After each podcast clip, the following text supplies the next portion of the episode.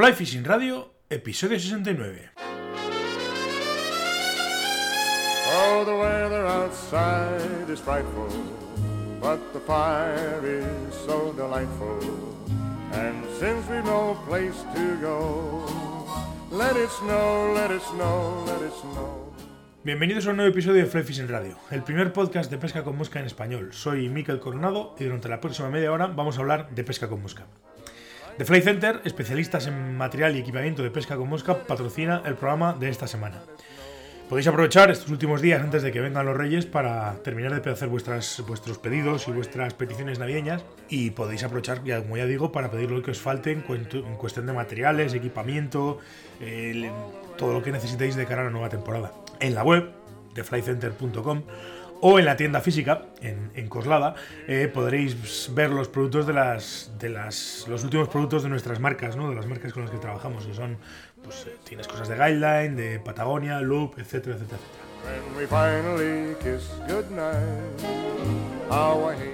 Ya hemos pasado la primera de las estaciones navideñas, ya nos hemos quitado encima la Nochebuena y la Navidad. Eh, por cierto, feliz Navidad a todos y gracias por estar ahí al otro lado. Hoy miércoles, un día un poco diferente, pero bueno, esto quiere decir que bueno, ya se hice la encuesta y publiqué los resultados y lógicamente pues ganó la opción de, emitir el programa el miércoles.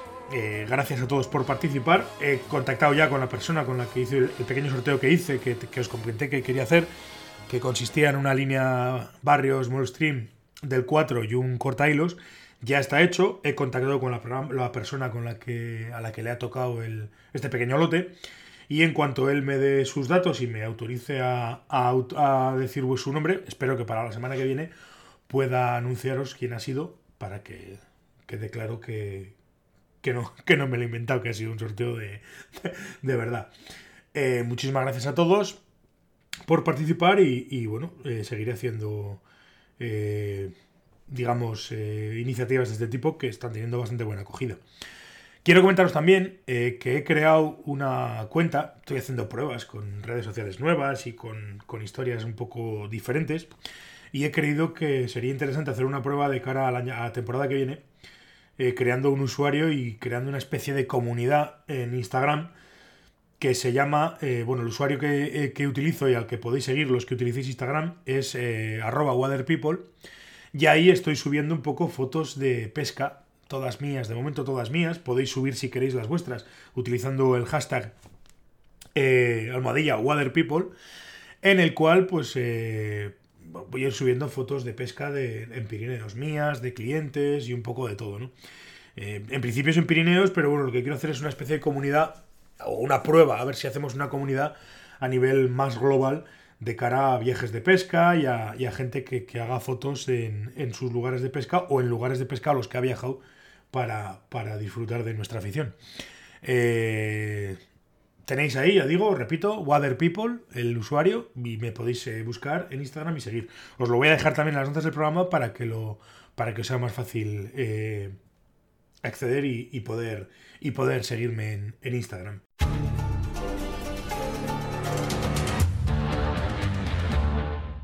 Click and Fish, la app con la que puedes organizar tus salidas de pesca, nos ofrece la entrevista de esta semana. Muy buenas a todos. estamos en estas fechas navideñas que son todas un poquito especiales para todos, ¿no? Seguramente ya habremos cenado y habremos estado con toda la familia en Nochebuena y demás. Y tengo que agradecer, porque tengo al otro lado de la línea de teléfono, a, a, Jordi Fontanals, pescador catalán, que este año ha sido campeón de España de veteranos, si mal no recuerdo. ¿Qué tal, Jordi? Buenos días. Hola, Hola, muy buenas a todos. ¿Qué tal? Oye, lo primero, lo, primero, feliz Navidad de todas estas cosas que se suelen decir. y, igualmente, y a todos los oyentes. Exactamente. Oye, como decía, eh, bueno, este año pasado, bueno, pasado todavía no, que queda todavía una semanita. Este año 2018 he estado viendo que estuvisteis en el Campeonato de España de Veteranos y, y te programas tanto en individual como en, como en selección. Fuisteis campeones de España. Tú y, la, bueno, tú y la selección catalana, evidentemente, para que no sepa que, eres catalán, ¿eh? Eh, de, la provincia de Lérida, ¿puede ser? O, Sí, sí, sí, es correcto, la provincia de Lérida. Sí, sí, ahí estuvimos, estuvimos todos en el río, en el río Piloño, en Asturias, Eh, bien, perfecto. La verdad, personalmente, el tema del equipo disfrutamos mucho todos. Estábamos muy bien avenidos, muy, muy coordinados. Y en, y en, y en lo personal, el primer día, bueno, me, habrá, me habrá escuchado más de una persona. El primer día, bien, estuve trabajando bien, disfrutando los, los, los peces que salían. El segundo día yo siempre digo que el segundo día fue, fue todo suerte, eh, porque por la mañana mm, cogí dos truchas, una más grande eh, que me dio bastantes puntos y otra más pequeña, y en la tarde eh, tuve la suerte, la última manga, de, de, salvar el bolo y lo salvé, creo que me grabaron, creo que me grabaron también en el canal de televisión, y lo salvé con una trucha, una trucha de tamaño, que también mm. me, fue la que me dio, la que me dio el, el podium, y la, y la que nos hizo entre el resto del equipo conseguir las dos medallas. Mm. Bueno, en realidad tres medallas, porque también creo que otro del equipo se llevó la de plata. Sí, es verdad que el, el, el fuisteis campeón y subcampeón en individuales, efectivamente. Que he estado, mirando el, el, o sea, el, la clasificación y todo esto. Eh, claro, evidentemente, eh, a base de, aparte de, bueno, por ganar el Campeonato de España, me imagino, este 2019 que me imagino que será por las fechas que he visto, que es en febrero, del 9 al 16 o algo así. Eh, vais a Sudáfrica al Campeonato del Mundo y, es el primer campeonato, digamos, eh, del, del, año, ¿no? El, este febrero ahí en, Sudáfrica. Correcto, es el primer campeonato del año. Eh, lo estamos preparando bastante porque a priori nos meten tres mangas de barca y una de río ahí en el Mundial y nos vamos, nos vamos con bastantes días, porque la idea es irnos al 30 de enero, eh, o sea que nos vamos 10 o 12 días antes y volvemos el 16, 17 de febrero. Eh, lo estamos, sí, sí, bastantes días. lo estamos planificando todo, eh, recibiendo consejos de, los veteranos, de, de los veteranos me refiero a los que llevan tiempo moviéndose eh, yendo mundiales, yendo europeos, eh, cogiendo todos los consejos que nos dan, algunos divertidos, algunos que te hacen pensar un poco, y te digo, a ver cómo va a terminar todo esto. Eh, a mí uno, personalmente, uno de los, de los consejos que se me quedó un poco fue de otro catalán, fue de Jordi Oliveras, que uno de, los, de, las cosas que me dijo, dice, dice, ¿te has clasificado por mundial? Dice, bien, perfecto, felicidades. Dice, pero piensa que el, que el Mundial no empieza la semana o los días que vas ahí. El Mundial empieza desde el momento que sabes que estás clasificado. Y me quedé pensando, digo, ostras, pues es verdad. Claro. Desde el momento que estás clasificado y a partir de empiezas a trabajar, empiezas a, mirar líneas, empiezas a mirar moscas, empiezas a, hablar con los compañeros. Hace poco hemos estado, eh, nos hemos reunido, eh, los que vamos al Mundial, junto con el capitán, con Joan Bert, eh, nos reunimos unos días en, en Renedo y otro en, Javares, pescando en barca, comprando técnicas. Eh, Pablo nos vino a hacer una charla también ahí, o sea que, que, bien, preparándolo bastante a fondo. Sí, sí, ya veo además que lógicamente ese tipo de cosas, claro, eh, en principio es así, ¿no? Cuando tú te clasificas para un, para un evento de ese tipo, ya, ya, sabes que estás clasificado, con lo cual pues, pues tienes bastante tiempo para prepararlo. Lo que pasa que yo entiendo que, eh, claro, no será lo mismo preparar un mundial que puedas participar, pues yo que sé, en, Austria o en, o en Francia o incluso en Noruega o por ahí, que irte a Sudáfrica, que tiene que ser, vamos, que decir, estamos hablando de, de una preparación completamente distinta, ¿no? Pues de entrada vais a pescar en otra época del año, acostumbrados a como estamos a pescar nosotros en nuestro verano, vais a pescar en lo que sería nuestro invierno, ¿no? En, lo que sería el, verano en, en, el hemisferio sur y aparte de eso, pues pues me imagino que habrá una serie de complicaciones y una serie de historias, claro, lógicamente.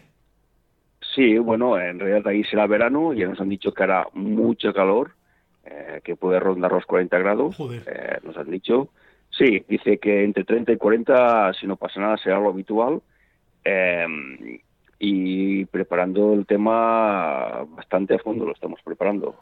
Ya te digo, dime. No, no, estaba, eh, me, estaba pensando, digo, y en Sudáfrica, el hemisferio sur. Bueno, y luego, sí. Ahí la pregunta es, es la o sea, pregunta o el comentario, ¿no? Sería que, eh, os, que, os, han dicho el tipo de especies que vais a pescar. ¿Vais a pescar trucha o hay algún otro tipo de, de sí, que Sí, eh, prácticamente es trucha, sea todo trucha. Trucha arcoíris y marrón que dicen ellas. Dicen lo que hay otro tipo de trucha, que me imagino que debe ser de los primeros que debieron introducir, porque creo que ahí no había nunca trucha y se empezaron a introducir desde hace muchos años y es lo que están trabajando y, bueno, ahí eh, todo el tema del papeleo ya lo tenemos más o menos eh, planificado, vacunas, pasaportes, eh, tiene que estar todo el día, todo perfecto y, ahí estamos. Y estamos en el tema este. ¿Y qué exactamente qué es lo que os esperáis allí? ¿Tenéis un poco una idea de lo que de lo que os podéis encontrar o, eh, sí, bueno, tenemos eh, entre comitas un guía, entre comitas no, tenemos un guía y es el que nos está planificando todo lo que son los, los días anteriores del, que vamos a estar. Em, sobre todo le hemos pedido que los lagos que, pesquemos los queremos con barca, em, porque queremos adaptarnos lo más rápidamente posible a, a, lo que vamos a tener ahí y la pesca que nos va a marcar la diferencia. Tenemos un poco de miedo por el río, no, no es que el río nos dé miedo, todo lo contrario, el río nos da alegrías, eh, pero sabemos que va muy corto de agua y nuestro temor podría ser que al llegar ahí que nos dijeran, no, la manga de río no es posible y nos metieran otra del lago. pero bueno, eh, que no es mayor problema, nos adaptaremos tranquilamente. Bueno, pero que sea un problema. vosotros, eh, por, por el historial y por lo que he estado viendo, en concreto los es, es, una pesca que además me ha, me ha, parecido siempre muy curiosa, ¿no? Porque la gente, sobre todo vosotros los catalanes y tal, estáis muy acostumbrados, más que nada porque también en, en la parte francesa tenéis mucho lago por allí cerca, mucho reservorio, cosas sí, que sí, más por allí, y tenéis bastante experiencia, ¿no? Con el tema del, del, del lago. Sí, sí. A ver, yo personalmente llevo varios años moviéndome entre Francia y España, lo que es entre Cataluña y, y luego en los típicos campeonatos que te mueves a Llanillo y te mueves a otras zonas. Este año em, eh, tomé la decisión de no hacer la, liga francesa. Estoy haciendo otra liga aquí en España, aparte de la que hacemos aquí en Cataluña de, Innova, y, para ver cosas nuevas. Porque si siempre vas al mismo sitio, siempre vas a la misma zona, te estancas eh, en unas cosas y, es bueno, la variedad es buena. Y cuando sí, siempre he dicho, cuando estábamos aquí en Cataluña, competíamos en Río siempre les decía a mis compañeros, para aprender hay que moverse, hay que moverse, hay que salir de Cataluña, mm. hay que ir a otras zonas de España y si vas a otros países, naturalmente que mejor, el que puede permitírselo. Hay que moverse para tener más variedad y, tener una visión más amplia de, lo que es la pesca afuera, eh, lo que es la pesca de la competición, que, bueno, la competición mucha gente de, los que movemos pesca llevamos en la sangre, eh, como se dice, nos pinchamos en vena yo me imagino que lo habrás oído más de una vez esa expresión. no, solamente, no solamente eso, sino que es algo de lo que habitualmente digo, que decir que es, es, más que más que más que afición, yo lo suelo decir que es vicio, ¿no? Es vicio y además del malo.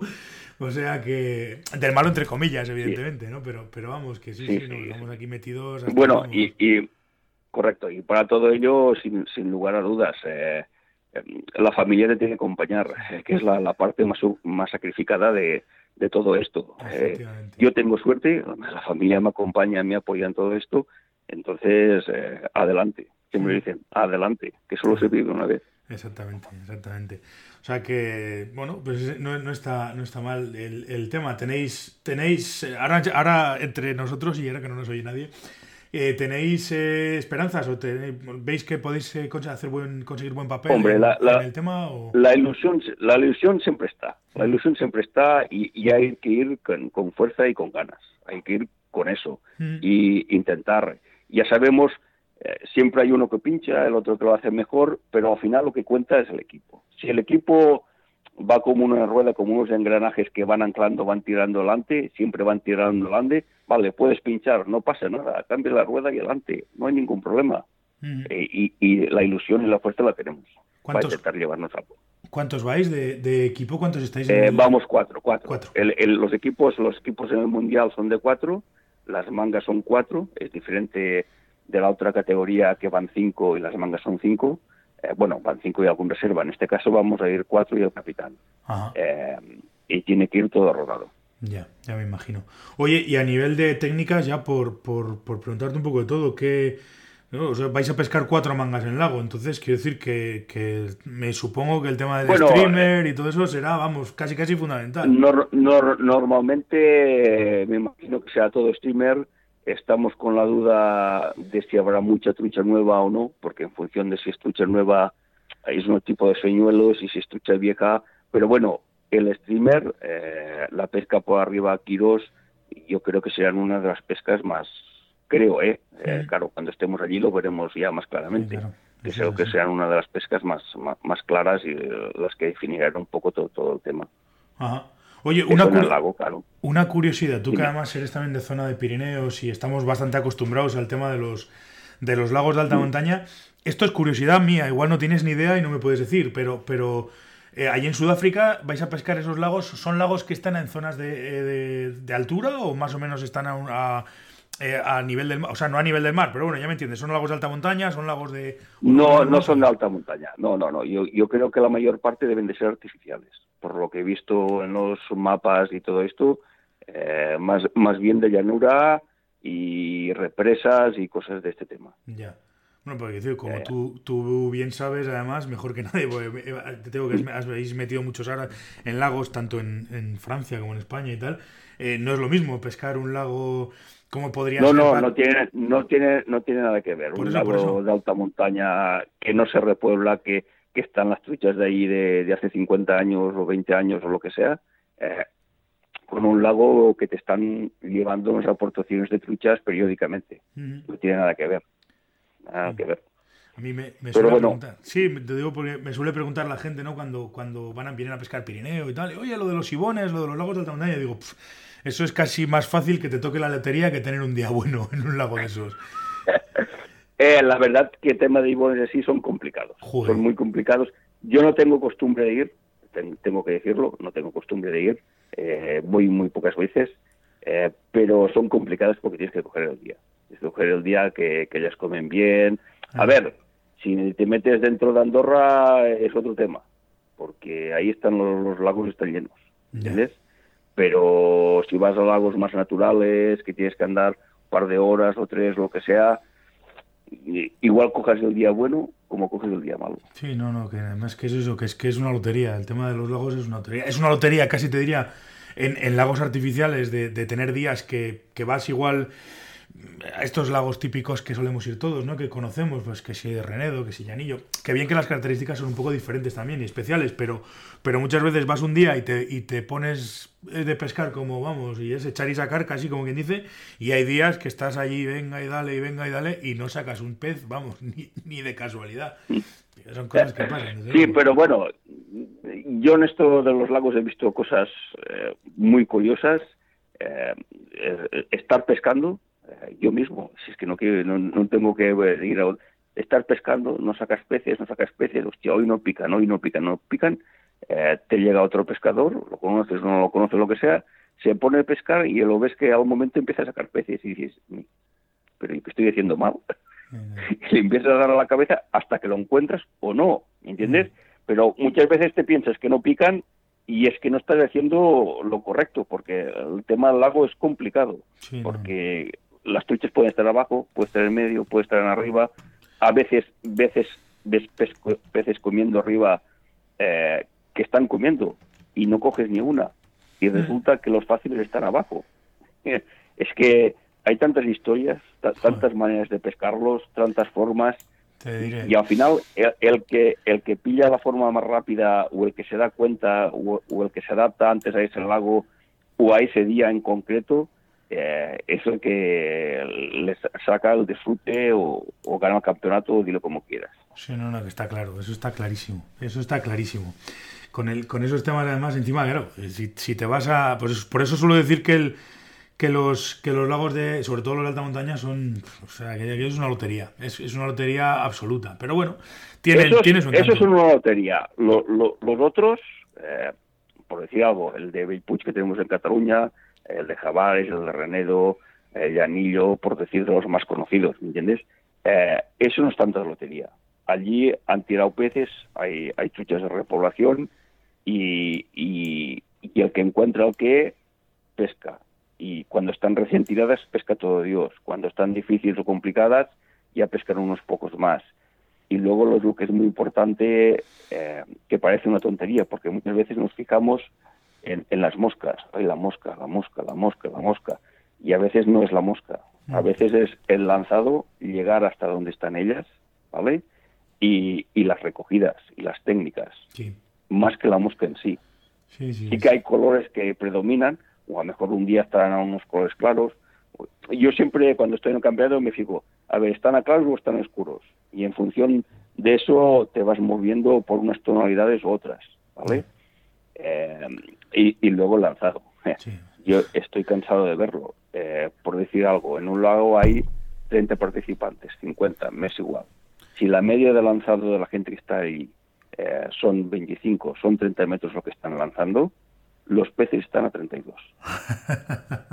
eso, pero eso lo hacen siempre. ¿eh? Es, es, matemático, claro, pero luego llegan los grandes lanzadores, los que te sacan 36, 38 metros o 40 incluso, ¿me entiendes? Eh, que son los que ganan, pero porque están ganando, es que están llegando los peces y yo no estoy llegando. Por eso te digo que muchas veces es el lanzado y la técnica o las recogidas de los, los las moscas en sí. Sí. Sí, Ahora, por eso... hay una hay una temporada del año eh, que, que, están más cerca, que, que, empieza ahora. Eh, el tema de, de, las huevas, la reproducción, eh, aunque sean muchas truchas estériles o lo que sea, ellas tienen el instinto de comer así y están cerca. La verdad es que están a las orillas muchas. Ahora, son un par de meses, es ahora.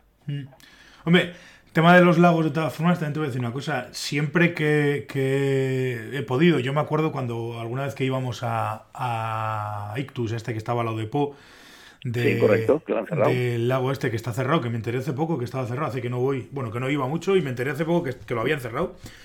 A mí me gustaba pescarlo con barca, porque, coño, te daba mucha más, muchísima más versatilidad, ¿no? Alguna vez que ibas, dices, ya que venimos, hemos venido hasta aquí, vamos a meternos en la barca y vamos a pescarlo en condiciones. Básicamente Yo siempre que iba, y lo mismo, siempre que iba encima de la barca. Pero básicamente porque te da, muchas más posibilidades, lógicamente. pescarlo de orilla. Pero primero. Tiene, eh, tiene su cosa. De orilla necesitas, eh, lo que dijimos, pesca desde orilla necesitas distancia, necesitas llegar hasta donde están ellas, y de la barca eh, necesitas lanzar, naturalmente, pero estás más cerca de ellas. Sí, vas a cubrir más agua. y no te creas, la gente de los lagos, los lagos que tienen barca, si hay gente, quieren que haya alguien con la barca. Y normalmente hay poca gente subida a la barca. Pero quieren, porque si hay una barca en medio, mueve los peces. Sí, y si no hay una barca en medio, te, hablo de recreo, ¿eh? que vas a entrenar, que vas a pasártelo bien. La, la, y te digo, los lagos que tienen barca lo quieren que cojas la barca. Y la gente no tiene costumbre. Y, yo me he encontrado casos de decir, hostia, subimos, no subimos. Digo, no, no, subimos sí, sí o sí. Y, te metes encima y, y a veces estás con la pesca y a veces no das con la pesca, naturalmente. pero, ya que das con la pesca es que disfrutas. Pero eso es otra historia. Al final es un poco lo que decías antes, es decir, que, es cuestión de probar cosas nuevas. De orilla ya sabemos que de más, mejor, peor, tal o cual vamos a poder pescar. si tienes una barca y puedes estar pescando, es que incluso el tema de las recogidas, no es lo mismo recoger del centro hacia la orilla, que en teoría es lo que se esperan muchas veces los peces en los, en los lagos, que pescar de la orilla hacia el centro. Eso simplemente puede ser, puede ser el factor que te dé eh, ese día el, éxito o el fracaso. Eso es así. Sí, sí, sí, sí, sí, sí. Ni más ni menos. Siempre lo había pensado, y más en esos sitios, pudiendo pescar en, en, barca o con el pato, que me da igual, que podríamos incluso en algún momento determinado hemos llegado a hacer alguna prueba con patos y demás. Joder, pues es que es mucho más, es mucho más interesante el, el hacer ese tipo de pescas, vamos, indudable. Eh, de todas formas, piensa que, a ver, yo no sé cuántos años debo llevar ahora con el tema del lago. Igual, no sé, voy a decir una cifra un poco ojo, igual llevo ocho años o diez años con el, tema del lago. Mm. más bien ocho, diría yo. No, te sabría decir cuántos años. Ah. Pero piensa eh, que en España el tema del lago y competición en el lago es una cosa entre comitas, si lo comparas con Francia, muy reciente. Sí. Es, es, es, es una pesca reciente siempre ha habido gente que ha pescado en los lagos, pero eran cuatro personas concretas. Y en competición también, eran cuatro personas concretas que se movían a otros niveles. Pero ¿qué, qué, hace que, que, ha cogido boom la pesca en España al lago? ¿Cuatro años? ¿Cinco años? ¿O menos? Claro, ahora están con el tema de, pescar de orilla, aprendiendo líneas, que hay mucha gente buena y válida. Yo, yo veo campeonatos eh, que, que, me voy acercando que a la vez cada vez cada vez tienen más nivel, cada vez tienen más nivel. Y eso es bueno, porque obligan a los que están arriba también a apretar el culo más, a tener que aprender más, a buscar más cosas yo creo que en, unos pocos años eh, van a empezar con el tema de la barca.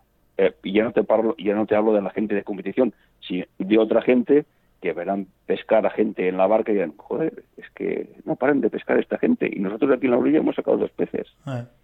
Sí, lo que pasa no paran de pescar. Y, yo el otro día, así más lejos, en Javares, que me, nos, nos, pusimos con el champi encima de la barca por la mañana, un ratillo, eh, yo vi a la orilla, sí que iban sacando algún pez, algún pez, no, no quiero decir cosas, pero es que él y yo disfrutamos. disfrutamos. Y yo, yo solo decía, digo, joder, yo tuviese esto aquí, digo, es que cada día estaría encima de la barca. Digo, cada día, dos horas, dos horas, tres horas, tres horas. Mm. La diferencia fundamental, y, y puede ser que, que, yo creo que los lagos, de entrada los lagos en España, me da la sensación por lo menos los que yo conozco, que no están preparados para que la gente los pesque desde dentro. Por ejemplo, en el caso de, no sé cómo será eh, el de Javares. Bueno, porque, no, son, bueno, porque no son lagos muy muy grandes, ¿vale? No son lagos muy grandes, pero sí que te permiten eh, poner una barca o dos, te la permiten tranquilamente. Lo que pasa es que no, a lo mejor no te permiten si hay mucha gente hacer derivas o, o pescar derivando. Eh, te obligan un poco a anclarte. Por ejemplo, en Francia hay un lago eh, que tienen dos boyas ancladas. En Albi también, en el campeonato de Albi también ponen tres boyas. Te, ponen eh, tres boyas ancladas y si tú quieres pescar con barca te tienes que ir hasta la boya y anclarte a esa boya. ¿Vale? Y entonces pescas desde barca desde un punto que ellos ya han calculado para que no molestes a los que tienes alrededor. Ah. Sí, claro, ese es el problema. Los lagos eh, pequeños, es, fundamentalmente el problema es ese, evidentemente. Eh, te obligan a jabares. Sí, yo creo, por lo que vi el otro día, que tiene opción a poner dos barcas, dos boyas en medio, por ejemplo. Eh, Renedo, también, yo creo que también tiene un par de zonas que puedes poner un, par de barcas o tranquilamente, tranquilamente. Aquí en la entrada hay una zona que se puede poner y al fondo de todo también había otra zona que también se puede poner que si hay gente dices, oye, em, vale, te puedes meter por la barca, pero tienes que anclarte. O si no hay gente, te pueden decir, pues, oye, deriva lo, que tú veas. Y yo creo, claro, eso ya es tema de, de, cada, de, cada empresario o cada, cada uno que vea. el Puig lo veo más complicado. El Puig, que yo lo conozco aquí en Cataluña, meter una barca ahí es de muy difícil. A lo mejor cabría una, sin molestar a los demás. Pero una solo, Claro, pero es que además tampoco están preparados, quiero decir, en, diferencia con los lagos franceses, por ejemplo, que ves la, ves la cultura, por decirlo de alguna manera, que tienen ellos del, tema del reservorio, en Inglaterra lo mismo, o sea, en Reino Unido y tal, que ves lagos que están muy bien preparados, muy bien organizados, aquí, hombre, la diferencia desde luego entre, entre unos y otros es, es bastante grande. Yo la hay un abismo. sí, sí, joder, yo me acuerdo... Bueno, hay un abismo. La primera vez que estuvimos ah. en Ictus, yo me acuerdo que veía aquello y decía, pero, pero hostia, pero si esto es, esto es casi un hotel cinco estrellas. Y aún había quien decía, pues, pues este es de los peores lagos de Francia. Digo, joder, pues cómo serán los mejores. Que era una, diferencia abismal de, pescar en. Yo me acuerdo, solemos yo el que más cerca tengo es un lago que hay en, en Santa Cruz de Campezo, que alguno conocerá el de, el de la piscifactoría de Santa Cruz de Campezo, que es nada, es, es diminuto, o sea, es, es, enano. Claro, acostumbraba a ese, irte a Ictus y ver el, el, lago aquel que había, que tenías todo aquello, y decías, pero bueno, pero es que esto es la noche y el día. Una diferencia a em, claro, a ver, mm, Ictus no, es que fuera de los peores de Francia, era de los mejores, eh, en plan de, de infraestructura, pues de, lago, tamaño, eh, barcas, bungalow, tema de infraestructura, todo esto, era de los mejores. Lo que había es una mala coordinación de repoblaciones.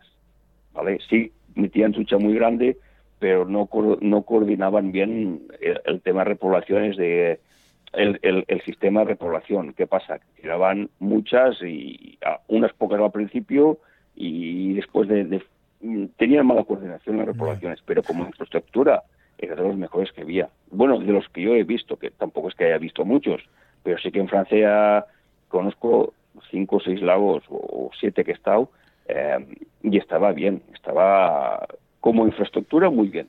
Si lo hubiesen llevado de otra manera, seguro que hubiese tirado adelante. Me, seguro. Me acuerdo que de las últimas. El primer pez que, que vi sacar en, en, el lago de, de, Ictus fue un lucio. Eso para empezar. Y la última vez que estuve había esturiones y los veías por la orilla y decías, ¿pero qué coño? ¿Qué es esto? Aquello era, la verdad es que era muy peculiar aquel, aquel lago, desde luego. Sí, sí, sí, sí. Era muy peculiar. Oye, cambiando un poco de, de tema y, esto, bueno, tú estando en la zona en la que estás, ahí en, en Alcarrás y tal, claro, tienes bastante cerca el coto de moda, ¿no? De, este, de estos últimos años, que es el, coto de Alfarrás. ¿Cómo está aquello? ¿Qué, ¿Qué, qué, es lo que le hace que todo el mundo quiera ir a pescar Alfarrás? a ver, una de las cosas que tiene Alfarrás, y lo conozco yo igual que mucha gente, eh, es el agua. Tiene el agua limpia prácticamente los 365 días del año. Mm, ahora hace un par o tres años que hicieron unas obras y si llueve mucho igual se le puede ensuciar medio coto, ¿vale? Pero sabes que la parte de arriba está limpia. Y el, el agua que te viene del, del Noguera Ribarsana, que te sale por el pantano Santana, es que siempre sale limpia, siempre sale oxigenada. Siempre. O sea, tema de aguas es que es que es inmejorable casi, ¿vale? El tema de aguas. Hay un problema un problemilla allí con la piscifactoría, pero bueno, lo van lo van trampeando, lo van trampeando y luego, bueno, la cultura de pescar sin muerte poco a poco va entrando. Hay una parte del coto que está sin muerte, la otra es con muerte. Ahora hacen años lo han dejado todo sin muerte, se ha notado mucho, cuando está todo el año sin muerte se nota mucho la calidad de los peces, mm. porque aumentan de tamaño muy rápidamente, porque también hay mucho, mucho alimento en, en el río. Y, y, ahora llevamos unos años que el, el, tiempo ideal para venir es a partir de después de los másters. Eh, en octubre hacen dos, tres másters, tú vienes después de ahí, de ahí hasta ahora casi diciembre. A, diciembre empieza a flojear, porque la gente se ha enterado, eh, el río está lleno de peces, sacan, disfrutan, hay mucha trucha grande, eh, y cuando llega diciembre empiezan siempre a bajar un poco porque ya empiezan a estar zurradas. Yo a, hace días, debe ser ahora 20 días o así que no voy. Eh, me imagino que un poco cualquier día de estos voy, a volver entre semana. Eh, mm, pero empezaban a estar ya difíciles, empezaban a estar. de, decir, saco, es que tú vas ahí y puedes hacer 50, 60 veces tranquilamente después de los campeonatos, ¿vale? Como ahora vas, y a lo mejor si haces 10 o 15, haces muchos. Joder. es que cambia de la noche al día, el tema. La, y te lo digo con conocimiento de causa. ¿eh? por eso te lo he preguntado, pues yo recuerdo que la última vez que estuve, la última vez que estuve, joder, andábamos, había una trucha enorme puesta en una postura en el fondo que la veíamos todos y todo el que pasaba por allí le echaba las ninfas. Ya que yo era, no te voy a decir divertidísimo, pero era curiosísimo cómo la trucha ni siquiera se, espantaba, simplemente se dejaba caer a un lado, dejaba pasar la ninfa y se volvía, a, poner, y se volvía a poner en su sitio. Y, eh, y fue una cosa curiosísima aquello, decías, pero bueno, esto es porque le han dado, o sea, que decir, conoce hasta, solamente con ver lo que le baja por el agua, sabe quién es el pescador que está al otro lado de la línea. O sea, era una cosa... Seguramente, seguramente. yo en invierno, yo te voy a contar un secretillo ahora, pequeño, eh, en invierno cuando más disfruto es pescando seca. Porque nadie pesca seca en Alfarrás. Nadie. Seguro que habrá alguien, ¿me entiendes? Pero dedicarte una jornada de pesca seca, y es cuando más disfruto. Lo que pasa que también son las horas centrales del día, sí, claro. Eh, que puede haber un poco de eclosión y tal, ¿no? Pero, pero es un secretillo voces que la gente que va lo sabe, ¿no? Pero es que ves poca gente por el río pescando seca. Y, y este año, precisamente este año, eh, es, un año que se, que, se ha disfrutado. Yo me acuerdo, no sé, hace un mes o así, eh, hace unos hace días, eh, no sé, por decir algo, si saqué 50 peces, 30 eh, fueron a seca. Joder. Eso, pero mira, eso, eso, eso ya, ya, tienes mi interés con eso de la seca. Digo, coño, ¿cómo? ¿Pescar seca? Vamos, ¿dónde? ¿Cuándo? claro, pero el problema es que la gente va a lo que va. va a sacar una trucha grande eh, y hacerse una foto, ¿vale? Que yo también lo hago. Hay días que me apetece eso y voy a eso. pero hay días que tengo ganas de sencillamente de pescar, estar en el río. Estar solo es difícil en Alfarrás porque siempre hay gente, eh, pero yo voy andando con las dos cañas, que aquí se permite llevar las dos cañas montadas, pum, ahí veo una cebada, pum, mira, pero es que aunque te raye la mosca se la comen. Joder. Porque no están pinchadas así. Menos las posturas clásicas, final, algunas finales de tabladas y así, de pozas, eh, que la gente sabe que ahí se ceban, ahí sí están un poco más cascarrabias y tienes que afinar más porque las han pinchado una, dos, tres veces, pero tú vas haciendo río y ves una cebada, es que le tiras la seca se la come. A poco que le baje bien, se la come. Coño, pues mira, eso es interesante. es bueno saberlo. Yo que soy pescador fundamentalmente de seca, lo he dicho un montón de veces, esas cosas me, me gustan. Me gustan porque ya tengo que la experiencia mía con alfarras, bueno, fue hace muchos años, era la justo al principio del, del, tema de las repoblaciones, de que no se podía, de que no sé qué, de que no sé cuántos, mm. y aquello estaba como estaba, de, de truchas estaba bastante flojo. Y ya te digo que la única así que, que se veía era una, una, un arco iris que había descomunal de grande, que se apartaba, mm. ni siquiera se apartaba, simplemente se, se canteaba y dejaba mm. pasar las, las, las ninfas. bueno, pues es que los grandes hacen eso, están pinchadas, vueltas a pinchar, repinchadas y vueltas a pinchar y las puedes coger eh, cuando coman. No, no está claro. Cuando les dé las ganas de comer, las puedes coger, pero, pero que son pocas veces. Y a mí me da miedo muchas veces porque las, he visto, las he visto pescar con balas artes. De pasar la ninfa por abajo y de pegarle un tirón y para sacarla y hacerse una foto. Yo eso lo he visto. Lo que pasa que dices, ¿y qué vas a decir? Sí, bueno, oye, cada uno no son, no son sí, no, está claro. Está claro. si, ya, si ya sabemos lo que hay. Yo, si alguna vez he llamado la atención a alguien, eh, ha sido por la manipulación. Yo tengo clara la manipulación cuando quieres hacerte una foto con un pez. Eh, tú lo clavas, la metes en la sacadera, lo desanzuelas y la dejas en la sacadera dentro del agua. Sí, bueno, eso también. La dejas en la sacadera dentro del agua te sacas tu máquina fotos, o llamas a tu amigo lo que sea, lo tienes al lado, oye, hazme rápido una foto, pum, pam, ¿entiendes? Pero claro, yo cuando veo que sacan un pez grande, lo sacan afuera, lo desanzolan afuera. Si está cinco minutos la piel de trucha grande, a la que lleva dos minutos es que es que me sabe, me, me hierve la sangre. Digo, oye, y joder, dejarlo un pez en el agua menos. Sí, dentro sí, la sacaré, pero dentro del agua. Lo que pasa es que, este pez está muerto. es, un problema, porque muchas veces la manipulación es, es, mucho peor que el hecho de pescarla, sacarla y demás.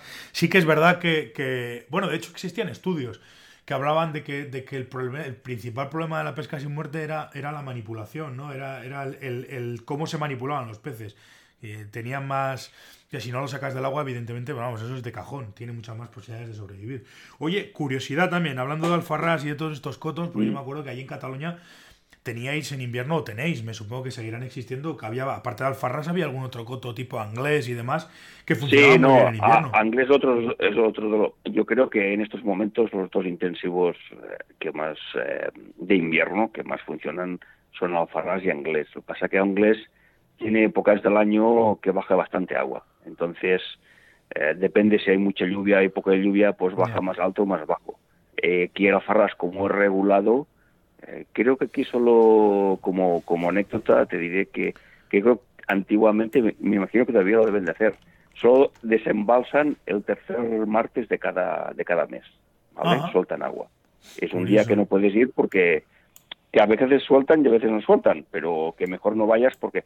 Y ahora en invierno Farras, eh, creo que jueves y viernes está cerrado. Viernes por repoblación y jueves por, por caza. Y creo que hay algún domingo esporádico en invierno que también está cerrado de caza.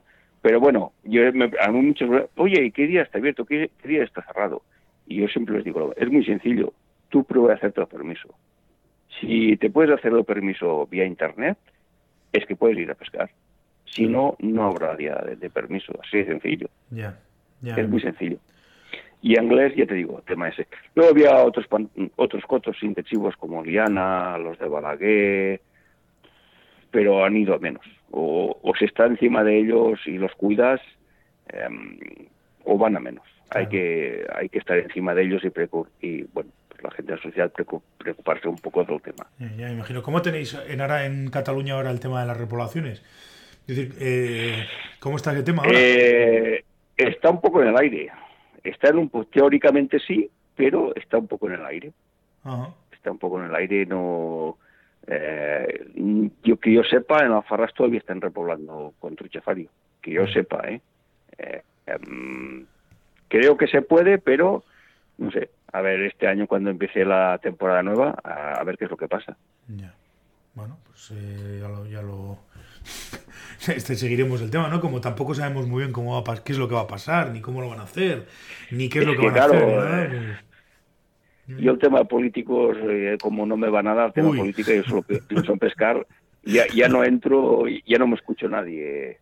Sí, no, no, decía, oye, si pasa esto, lo otro, no sé qué, y yo le decía, digo, mira, buscarme en el río, que seguramente estaré ahí. o en invierno buscarme en un lago, que estaré ahí pescando. Digo, de lo demás, digo, a mí no me mareéis, que no quiero saber nada. No, no, además me parece perfecta. Llega un momento nada más que, que, pasa eso, ¿no? Que dices, mira, chicos, o sea, ¿qué paso? Yo a lo mío, que me voy a preocupar de lo mío, de, mis, de mi río, de mis peces, de lo que a mí me gusta y no me, no me, no me liéis. Exactamente, no, te decía por eso, porque está un poco la gente ahora un poco, eh, digamos, eh, entre, entre chicha y limonada no saben si sí, si no, porque el tema de las repoblaciones, yo ahora pienso, por ejemplo, el coto que tengo yo más cerca a nivel de invierno, que es el ahí en, en Anduain, el de el de Leizarán, y tampoco tengo muy claro cómo lo van a hacer, entonces, pues, pues no sé, ya investigaré, ya, ya preguntaremos, ¿no? Como se suele decir, cualquiera de estos, pues habrá que... Sí, pero son gente que se... Mira, es otro río que conozco, también he estado ahí pescando. Em, son gente que se preocupan, se, preocupan de sus ríos, se preocupan de sus zonas de pesca y de una forma u otra habrá peces seguro. Sí, seguro que habrá peces para disfrutar. Eso es fundamental. Esta gente además ahí en tanto los dos, cualquiera de los dos cotos que tienen ahí, el de el de Leizarán y el otro, el de el, el Araxes. Eso es, el Araxes estando por medio la, Federación Guipuzcoana y todo este tipo que tienen por ahí montado, ya sabes que no va a haber ningún problema. Eso, eso está claro. Bueno, es lo que digo yo. El que esté delante, que se preocupe un poco, ya está. Sí, sí, no, no hay más, no hay más historia. Es así, es así, funciona. O sea, que, bueno, pues son cosas que pasan. pero yo era curiosidad porque Sí que es verdad que, por ejemplo, Alfarrás últimamente se está escuchando muchísimo. Todo, todo el mundo ahora llega invierno y todo el mundo ves, ¿no? En redes sociales. Todo, llevamos 3, 4 años, bueno, y antiguamente también, pero llevamos 3, 4 años que, que sí, porque hay mucho pez grande yo creo que si se dejara todo sin muerte, lo que pasa es que es una problemática, claro, eso ya es una opinión. Eh, un año se dejó todo sin muerte, si no recuerdo mal, un año o dos, y, y, abajo, la parte de abajo del, del puente empezaron a salir peces grandes de 40, 50 días. ¿Y dónde estaban estos peces? Es que crecen a una velocidad increíble. Trucha que tú has repoblado en, en, en verano de 30 centímetros, cuando llega diciembre o finales de verano, ves que, que ya hacen 40 y cuando llegas febrero o marzo y, dices, ¿y cómo crecen tan deprisa estas truchas? Yo, yo, es que casi no me lo creo, pero me imagino que serán más viejas, que según cómo se mueven más o se mueven menos, pero, pero crecen mucho, muy deprisa. Ya, ya. No, no, además es que es así, que si, si el río tiene alimento, es que esto es, vamos, matemáticas. Si hay, si hay alimento y hay condiciones, pues para adelante. Si no hay alimento y no hay condiciones, pues, pues entonces no saldrá para adelante por mucho que quiera repoblar. Eso es, vamos, de cajón. De cajón es eso. No, yo si tuviera que sacar a alguien que fuera a pescar a Farras, ya, ya te digo. Eh, finales de octubre hasta ahora diciembre. Eh, para mí es la... Y cuando llegas finales de diciembre estas fechas y empieza a flojear, no porque no haya peces en el río, imagino que estarán ahí. algunos se irán, algunas se irán a dos patas, pero pero pero hay peces. Lo que pasa es que están pinchadas y repinchadas y vueltas a pinchar. Claro, el problema el problema de estos sitios al final generalmente suele ser el tema de la presión de pesca. Pues eso pasa con todo. Es decir, ha pasado. Eh, yo tenía un, amigo que decía que el principal problema que tenían los tramos y las truchas era que los tramos se pusieran de moda. Pues al final con mucha presión de pesca, lógicamente, la calidad, por decirlo de alguna manera, baja. Pues si tú vas a un sitio que no está muy pescado, lógicamente vas a hacerlo, vas a tener más opciones y si está más pescado, pues, pues es que esto es inevitable. Lo que pasa es que tampoco puedes andar prohibiendo a la gente, no, se pone un sitio de moda, se pone un sitio de moda, es lo que hay. No, no, eso, es, eso no, no, no, bueno, eso no es problema. Yo creo que si hay una buena gestión, eh, si hay una buena gestión no tendría que haber problema. Igual se piden demasiados permisos en Alfarrás al cabo del día. Igual habría que, poner un límite. Creo que en inglés hay un límite de 15 permisos por día. Que creo, ¿eh? No tampoco te lo voy a asegurar al 100%, pero me sonaba a mí que había un límite de, de 15 pases. Alfarrás es más grande, más largo. Pues a lo mejor con poner, no sé, 40 o 50 pases al día, que son muchos, porque yo creo que son muchos, eh, ya Farras, yo porque estoy acostumbrado, pero según quien viene de fuera y no le han explicado de qué va el tema, se puede ir muy cabreado. Porque tú estás pescando el río, estás pescando una postura. En tu postura, solo en, la postura que estaba pescando, solo se me ha metido una vez uno. Eh, digo, estoy pescando esta poza, pero eh, cinco metros más arriba un trozo de corriente de otra poza y se te meten y te aparecen por abajo y te pasan por el lado y van tirando por arriba. Tienes que estar, em, tienes que tener claro lo que pasa ahí, por la cantidad y la presión de la gente que viene. Eh, que no vas es difícil que pesques un día solo tranquilo. Es difícil. lo, que, pasa es que también tengo que decirte que eh, si te dan tiempo, un cuarto, veinte minutos, que no te aparezca otro se vuelva a meter, por allí donde han pasado gente pescando, tú pescas. A tu ritmo, tranquilito, vas pescando, vas sacando peces. Pasa que eh, es complicado, ¿eh? Gente que viene de fuera, ostras, es que estaba ahí pescando, se me ha metido uno delante, justo delante. Digo, es que no me, no, me ha dejado ni 10 metros. pues es lo que hay ahí. lo que pasa, si, si al final el problema de la masificación, yo me refería al tema de la masificación precisamente por eso. Pues llega un momento en el que, claro, la gente va, va, va, va, y tienes eso, pues al final hay que hacer como la carnicería, coger, coger ticket para pescar el pozo. Pero bueno, oye, que al final eh, todos tenemos derecho, es que no legislar. Sí, sí, no, no. Regular ese tipo de cosas es complicado precisamente por eso, porque que uno de aquí tiene más derecho que otro de allá. No, no, si al final todos tenemos derecho, todos pagamos licencia. No, no, no, no. Y todos eh, el que saque permiso, puede pescar en el. Esa es la historia. Lo que pasa que en Alfarrás precisamente las normas de, cortesía se han perdido y, se han perdido desde hace años y, los que vamos más o menos asiduamente eh, ya nos hemos acostumbrado. El problema es que viene gente de fuera a pescar, vienen a disfrutar, a pasárselo bien y a veces pues escuchas muchas anécdotas, ¿no? y dices, bueno, es que es lo que pasa. Eso ha pasado, pasa y pasará, pero bueno, al final es una cuestión, volvemos a lo de siempre, al final es una cuestión de, más que de pesca o más que de permisos o más que de todo lo que has dicho, ¿no? Es una cuestión de, de cortesía, de educación y de una serie de cosas, ¿no? Pues te vas a meter un pozo, por lo menos mira y pregunta, oye, perdona, ¿te importa que me met? Pero bueno, en fin, eso ya cada uno, como se suele decir, eso ya cada uno. O sea que lo que suele pasar. Oye, otra, ya cambiando completamente de tema, porque sé que además te gusta bastante el tema, ¿qué tal ha ido la temporada de setas este año? Puf, de los mejores que yo recuerdo. Ah, oye, pues eso está bien. de, los, de los mejores que yo recuerdo. Eh, de hecho, bueno, iba, íbamos con amigos. Yo he colgado fotos en Facebook, he colgado en, muchos sitios. Que no se piense la gente que, que, si colgaba dos y tres cestas las había llenado las tres. Eh, y yo se lo digo, y normalmente ha sido así. Si había dos cestas, es que éramos dos recogiendo y cogíamos una cesta y nos íbamos. Y si había tres cestas, es que éramos tres cogiéndose. Eh, yo siempre digo, yo voy a disfrutar del monte, luego se los doy a mis padres, hace, hago conservas, eh, son todas para consumo propio, eso sin dudarlo, eh, y, disfrutando mucho, pero mucho, ¿eh? Este año. Es cierto, también tengo que decir, que al principio las primeras setas que salían ah, había muchas con el gusano dentro, que no las podías aprovechar. porque también ha sido una temporada mm, de mucha, pero mucha de mala. ¿vale?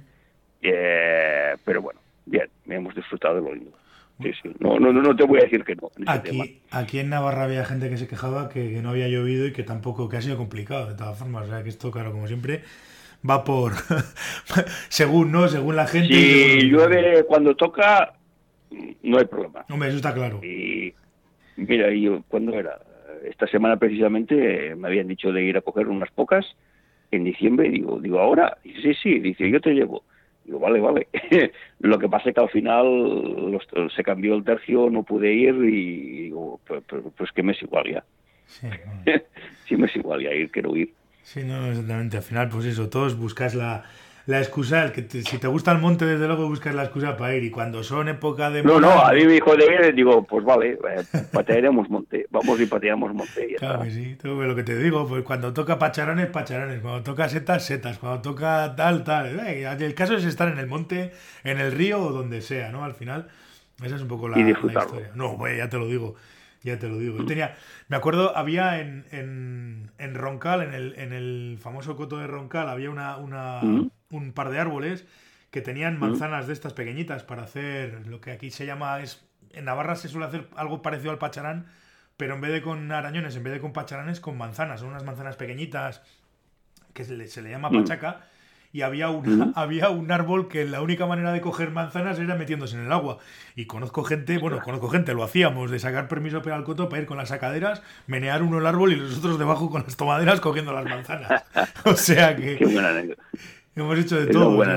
sí, sí, bueno, oye, tocaba en esta, a finales de octubre y tal, que era cuando estaban las manzanas. Bueno, finales de octubre no, antes, pero vamos, cuando estaban las manzanas buenas, meterte ahí a, menear el árbol para, para cogerlas con las con las tomaderas, las manzanas. O sea que, bueno, de esas hemos hecho, de esas hemos hecho un montón. Así que nada. Oye, Jordi, pues eh, te voy a agradecer un montón. Ya hemos estado un rato largo al final, eh, hablando de un poco mm. de todo. Y eso, te voy a agradecer un montón el, ratito que nos, has, que nos has dado. Que tengáis mucha suerte en el Mundial. Y bueno, ya, ya, bueno, en el Mundial y, en todo, porque el año que viene me imagino que también habrá Campeonato de España, etcétera, etcétera, etcétera. Sí, sí, sí. Entonces, pues mucha suerte en todos, estaremos atentos. Y bueno, oye, seguiremos hablando, ¿no? Cuando, cuando volváis, ya veremos a ver qué esperamos que. Cuando quieras, sin ningún problema. Que traigáis buenas noticias y, estaremos. ¿eh? pues muy bien. Espero que te hayas estado a gusto. Y... Sí, sí, perfecto, perfecto. Y nada, lo dicho, feliz Navidad y nos vemos a la vuelta del Mundial, hablaremos. Pues feliz Navidad, feliz Navidad a todos y, nos vemos cuando volvamos. de acuerdo. Venga, Jordi, muchas gracias. Venga, venga, gracias, Dios. Oh, the weather outside is frightful. Y esto ha sido todo por esta semana eh, navideña. Espero que Olenchero, Papá Noel, eh, quien os haya traído vuestros regalos, San Nicolás, quien sea, eh, se haya portado muy bien y que os haya traído lo que le pedisteis. Y nada más, podéis dejar vuestras dudas, comentarios, etcétera, etcétera, etcétera, en el apartado de contacto de la página de flyfishingradio.com. Os recuerdo, flyfishingradio.com barra contacto. Eh, muchísimas gracias a todos por estar al otro lado una semana más. Eh, agradezco un montón todas vuestras valoraciones, comentarios, me gustas, etcétera, etcétera, etcétera. En todas las plataformas en las que estamos, iTunes, iVoox, iVoox, i, i, pues estamos en todas. Spotify, Google, etcétera, etcétera. Y poco más. Eh, agradeceros también los comentarios que vayáis dejándome en, en las notas del programa, en la página de las notas del programa. Eh, recordaros que tengo el, la, cuenta esta de Spot de iba a decir Spotify la cuenta esta de Instagram que se llama eh, Waterpeople arroba Waterpeople podéis seguirla podéis eh, interactuar con ella. Y estamos poniendo fotos de, pesca. Y nada más nos volvemos a escuchar el, ya el año que viene hasta entonces pues portaos bien y sed buenos let it snow, let it snow.